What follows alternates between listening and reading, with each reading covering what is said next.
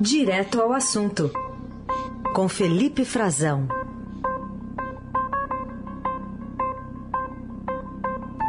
Oi, Frazão, bom dia. Oi, Heisen, bom dia para você. Uma boa sexta-feira para você, para os nossos ouvintes, para toda a equipe da rádio. Chegamos até aqui, né? Já um, desejando também um bom fim de semana. É isso aí, que assim seja para todos nós. Mas vamos começar aqui com uma notícia, a gente deu há pouco também essa notícia, da, da morte da mãe do presidente Jair Bolsonaro, a senhora Olinda Monturi Bolsonaro, que morreu em registro no interior de São Paulo aos 94 anos. Isso ocorreu na madrugada de hoje, né? Ela já vinha bastante doente, debilitada. O presidente chegou a visitá-la algumas vezes é, durante o mandato, pelo menos três, em três viagens que se tornaram públicas, né? E o presidente já dizia que a mãe tinha alguns problemas de memória, que não reconhecia sempre. Isso tudo tava, manifestava alguma preocupação com a saúde dela e foi comunicado então pelas redes sociais, confirmado do presidente oficialmente, confirmada por outros integrantes da família e pela Secretaria de Comunicação Social da Presidência também, que ela está, que ela morreu na madrugada de hoje e o presidente que estava em viagem internacional ao Suriname, ele iria hoje ainda para a Guiana para uma outra agenda exterior antes de retornar ao Brasil, disse que antecipa esse retorno para justamente participar aí das uh, cerimônias de despedidas, né, o funeral da mãe e depois da, do enterro e toda a, a, cerimônia fúnebre. Ele não deu maiores detalhes, Heisen, ainda há uma lacuna sobre exatamente o que ocorreu. Tampouco foi dito por que ela se internou, né? Que doença levou ela a ser internada na segunda-feira é, com em, ainda no, no, no, Hospital São João, que fica em registro também no interior de São Paulo. É, a família não se pronunciou, nenhum, nenhum dos, dos irmãos de Bolsonaro, nem tampouco os filhos ainda é, comentaram né, o que ocorreu exatamente com a, com a mãe. A gente expressa as condolências, a gente, o país já havia ontem perdido a Elza Soares, né, uma, uma pessoa da, da expressão dela internacional, ah, já estávamos numa espécie de luto, né, um abatimento muito grande é, por uma pessoa tão importante da nossa cultura, e agora, é, mais esse momento, também expresso aqui as condolências à família do presidente da República, é, e a, a expectativa é de que ele retome, então, a, retorne ao Brasil imediatamente, né? Ele já deve, inclusive, estar com, com os trâmites para o retorno em vias de, de, de, em viagem internacional, mas é uma viagem pra, praticamente curta, né? Não é uma viagem longa, é um país vizinho e nós vamos é, tentar acompanhar se vai ser dada alguma outra explicação ela inclusive tinha se vacinado, ao contrário do que o presidente pregava inicialmente, ele dizia que ia se, é, se discutir com os irmãos né, o que faria com relação à Covid-19, como trataria a mãe, justamente porque ela já vinha com a saúde muito debilitada, e eles eh, a vacinaram. Então, algumas, alguém, essas especulações sempre surgem nessa hora, né, Raíssa?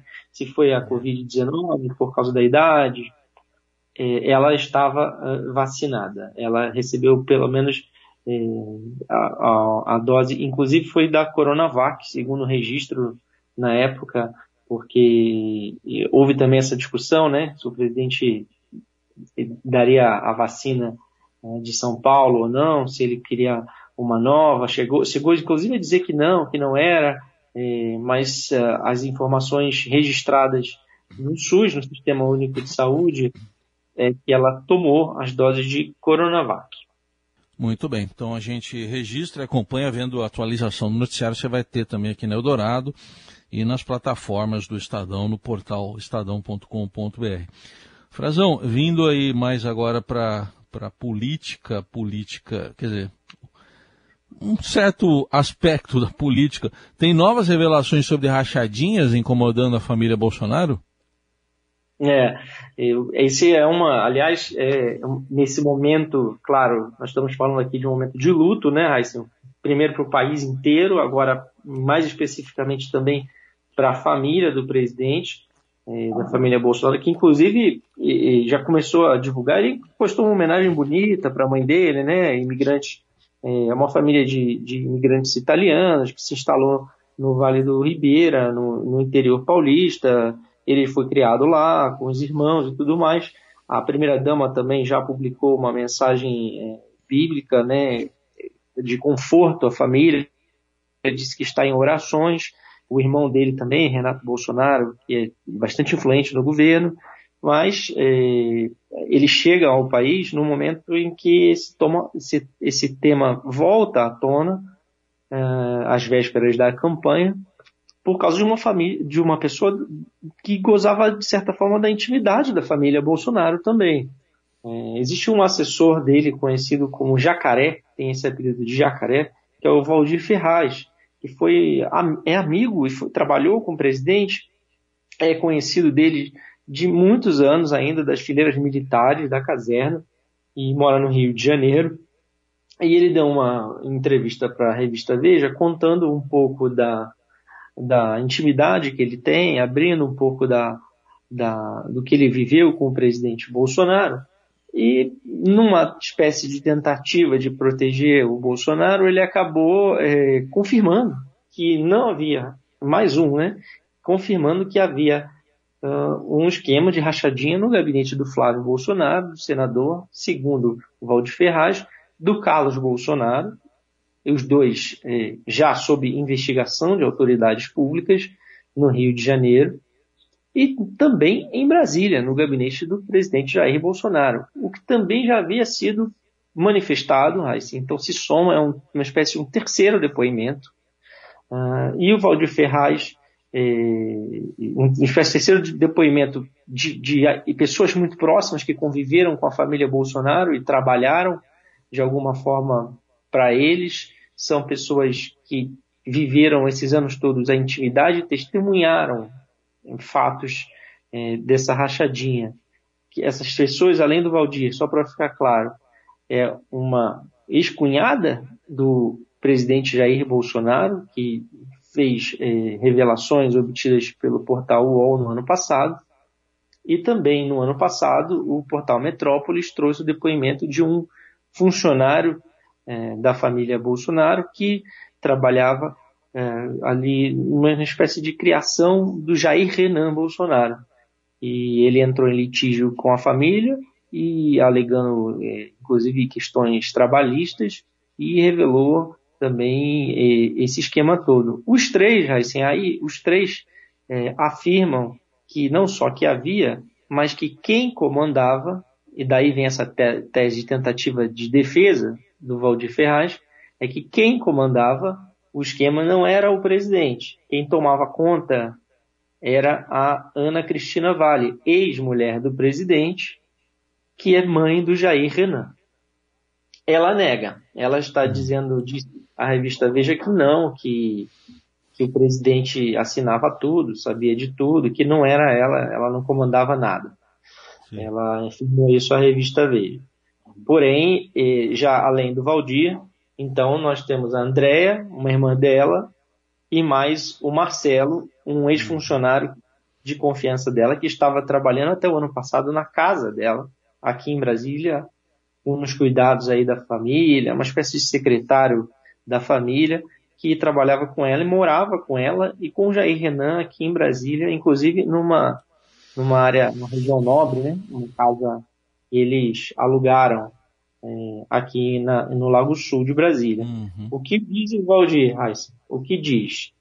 Ela é muito perigosa, é uma mulher que quer dinheiro a todo custo, inclusive ela às vezes vai até o cercadinho do presidente lá na forma do Alvorada para chantagear o presidente. Ixi, é.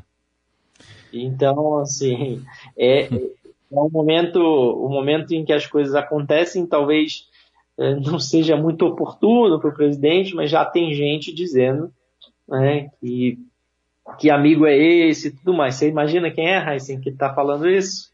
É, dá, dá até para imaginar, né? É, é esse que mesmo? É aquele que andou meio sumido, lembra dele? É, sim, é. Onde é que ele, é. Onde é que ele e tá? aparece nos momentos, né, estratégicos do Queiroz. Tem esse detalhe por trás dessa história também, Raíssa. Tem é. essa disputa ali. Quem é mais amigo dos Bolsonaro? É o, o Fabrício Queiroz ou é o Valdir Ferraz? Quem vai influenciar mais? Quem tem mais acesso ao presidente? Nesses últimos anos foi o Valdir, que inclusive é, conhece o Bolsonaro há mais tempo, enfim, andou um pouco afastado durante um período, ficou chateado que não tinha muito acesso ao governo, o presidente depois logo retomou, trouxe ele para perto, ele visita sempre o Bolsonaro, eu já encontrei com ele várias vezes aqui em Brasília, embora ele seja do Rio, more no Rio. Hum. É, existe uma disputa porque os dois querem ser candidatos a, a, a deputados, estão cogitando ali se lançar Sim. candidato. E o Queiroz, que também o, o, o Valdir aponta como uma pessoa que substituiu o Bolsonaro, a Ana Cristina nesse esquema, pelo menos no gabinete Sim. do Flávio Bolsonaro, está querendo ser candidato, como a gente falou aqui, está uhum. buscando guarida num mandato, né? Embora é, ele esteja aí, a, investigação de todos esses, esse esquema especificamente relacionado ao Flávio esteja paralisada, voltou a estaca zero por decisões é, da justiça, é, o, o Queiroz quer um mandato e o Valdir também uhum. quer. Então, isso, é. né, eles disputam voto na mesma base. Tem essa, essa relação entre eles aí que está influenciando também essas revelações. Tá aí, o Frazão nos contando em detalhes o, como o jacaré abriu a boca, literalmente. O, é, abriu, esse jacaré abriu um bocão. Eu queria que você falasse um pouquinho também, agora oficial, né? Uh, foi aprovada e está lançada a candidatura agora oficial do Ciro Gomes pelo PDT. Exatamente. A cerimônia, vamos dizer assim, o de lançamento, com pompa e circunstância, vai ocorrer hoje, né? Nós vamos assistir, acho que o PDT tomou uma, uma série de cuidados aí, principalmente né, de forma virtual. Já está lançado o slogan, né? A rebeldia da esperança Agora a gente vai entrar nessa fase, né, né do Ciro, vem a, a, logo depois o próprio presidente Jair Bolsonaro estava planejando lançar a sua pré-candidatura, né, Heisen? Ainda é pré-candidatura, só pode ser confirmado mais adiante, mas é, no dia 29. E o Ciro hoje é, vai fazer o seu lançamento com o PDT esse discurso dele de inconformismo foi bem é, calibrado pelo marqueteiro João Santana. Ele vai lançar, vai fazer um discurso duro, uh, deu mostras aí nas redes sociais de como vai ser a tônica da campanha. O Ciro é, 4.0, vamos dizer assim, está fazendo lives, está tentando sair do, do patamar em que ele se encontra, uma situação muito difícil, questionada inclusive no PDT. Se é mais interessante para o partido levar essa candidatura adiante ou não. Hoje deve ser um dia em que isso não vai aparecer muito, tá? Assim, agora é o momento de lançamento da candidatura, então o pessoal vai se mobilizar para dar força, né, para o Ciro, é, repetir o slogan dele, é, lançar, fazer, a, reforçar a campanha nas redes sociais e, e enfim, é, logo depois é que a gente vai ver se isso vai ajudá-lo. A esperança é que isso também ajude um pouco a, o Ciro a sair é, do dígito, a decolar um pouquinho nas pesquisas de intenção de voto. Ele ficou muito perdido, né? Para que eleitor eu vou falar? E é uma tentativa, claro, de, de colocar o Ciro em diálogo com a juventude também. Por isso esse slogan da rebeldia da esperança que ele quer, vai explicar hoje o que significa, o que ele quer personificar na campanha, uh, focando especificamente em quem não quer uhum. votar no Bolsonaro, no Lula, enfim. E quem sabe ele possa vir a ser né, uma pessoa mais. É claro que o PDT sempre vai tentar trazer essa história. É, o PDT estava carente né, assim, de uma figura, de um líder. Desde o Brizola, desde a morte do Brizola, que foi o grande líder do partido, uh, ninguém ocupou esse espaço. Né? É. Mas pode ser que o Ciro consiga fazer isso, mas, embora ele seja um, um filiado recente, não tenha tanto tempo de estrada no partido assim. É isso aí. O Frazão, para a gente fechar, ah, vamos falar também aspectos políticos importantes de uma decisão de ontem da Anvisa, a aprovação da Coronavac para crianças a partir dos seis anos de idade.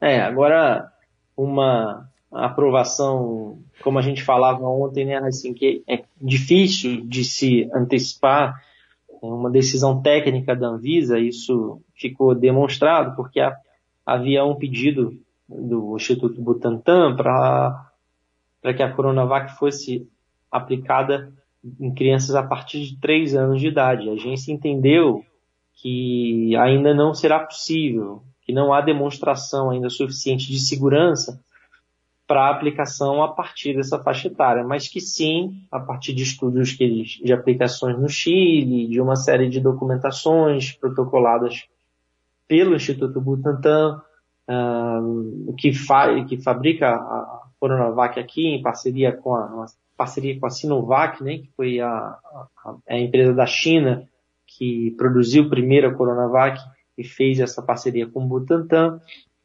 é, que é suficiente para vacinação a partir dos seis anos de idade, inclusive um ano a mais da dose da Pfizer. Mas são 4,3 milhões de doses já, de doses já disponíveis né, em São Paulo, já foi automaticamente incorporado. O governador João Dória estava é, ali prontinho para iniciar a aplicação. Algumas horas depois, é, da decisão da Anvisa comunicada, tem que haver uma publicação no Diário Oficial, mas ele já correu para vacinar, para marcar a posição política. E, ao mesmo tempo, o governo Bolsonaro ainda, é, o ministro da Saúde ainda não comunica o que ele vai fazer, se a vacina vai ser ou não incorporada a, ao SUS, né, ao Plano Nacional de Imunização. Há uma pressão política forte é, do, dos governadores, que são aliados do Dória nesta esse embate com o governo, né, nesta tentativa de fazer, inclusive, o governo agir, há uma pressão para que ela seja imediatamente distribuída. Né? E o, o governo é, sempre fala de uma forma muito genérica. O, o, o Queiroga diz que é, ele vai considerar todas as vacinas aprovadas pela Anvisa para aplicação, para incorporação hum. no Plano Nacional de Imunizações, né? Resta saber em que prazo isso vai ocorrer, quanto tempo isso vai demorar, porque por enquanto ela está sendo aplicada só em São Paulo porque já está disponível lá. E uma vez autorizada, o governo pode aplicar essas doses, inclusive já começou, como a gente viu. É. O, teve um outro recadinho, viu, Raíssa? Não tem só essa questão eleitoral, porque a gente viu que quando o Dória começou a vacinação com a Pfizer, também furando o governo, ele foi saiu adiante logo depois da, da autorização da Anvisa, é, ele é, a, da autorização da Anvisa não, né, da distribuição das doses, que a autorização foi em dezembro. Logo depois da distribuição das doses, São Paulo recebeu o primeiro, porque as doses chegaram no país por São Paulo, por via aérea, ele correu para vacinar e, e o, o, o, Queiroga ficou irritadíssimo. Foi para a rede social, chiar. Queiroga pré-candidato também, ainda não se sabe a quê, mas pré-candidato a um cargo eletivo político uh, na base do presidente Jair Bolsonaro, possivelmente em seu estado, na Paraíba. Além disso, mais uma vez teve um, uma declaração forte do presidente da Anvisa, Antônio Barra Torres, aquele que desafiou o presidente Jair Bolsonaro e que Bolsonaro eh, se calou, Bolsonaro não respondeu. Hum. Bolsonaro só disse que ele exagerou, mas não conhecemos uma resposta pública que dê as explicações suficientes para o que o Barra Torres questionou naquele caso em que ele levantou suspeitas sobre a intenção da Anvisa. Ele disse é. ontem, ainda há pessoas que dizem que a pandemia está chegando, acabando, que a chegada da variante Omicron sinaliza o fim da pandemia, uhum. mas ele rebateu. Os números não mostram isso. É. E ele falou, aspas para o Barra Torres, é criminoso buscar difundir mentiras através de fake news. Uhum. Para quem será que está falando, hein, Raikkonen? É, ah, tá muito claro, né? Tá muito claro. Bom, vamos acompanhar então. Hoje também tem reunião da Anvisa sobre autotestes, vamos ver o que se sai alguma coisa. Mas este é o Felipe Frazão. A gente está encerrando a participação do Frazão aqui no Jornal Dourado neste horário, neste horário, porque o, o Neumann volta aqui na segunda-feira das férias. Mas segunda sai de férias Eliane Cantanhede. O Frazão vai estar com a gente a partir das nove. Então eu vou te dizer até segunda, hein, Frazão?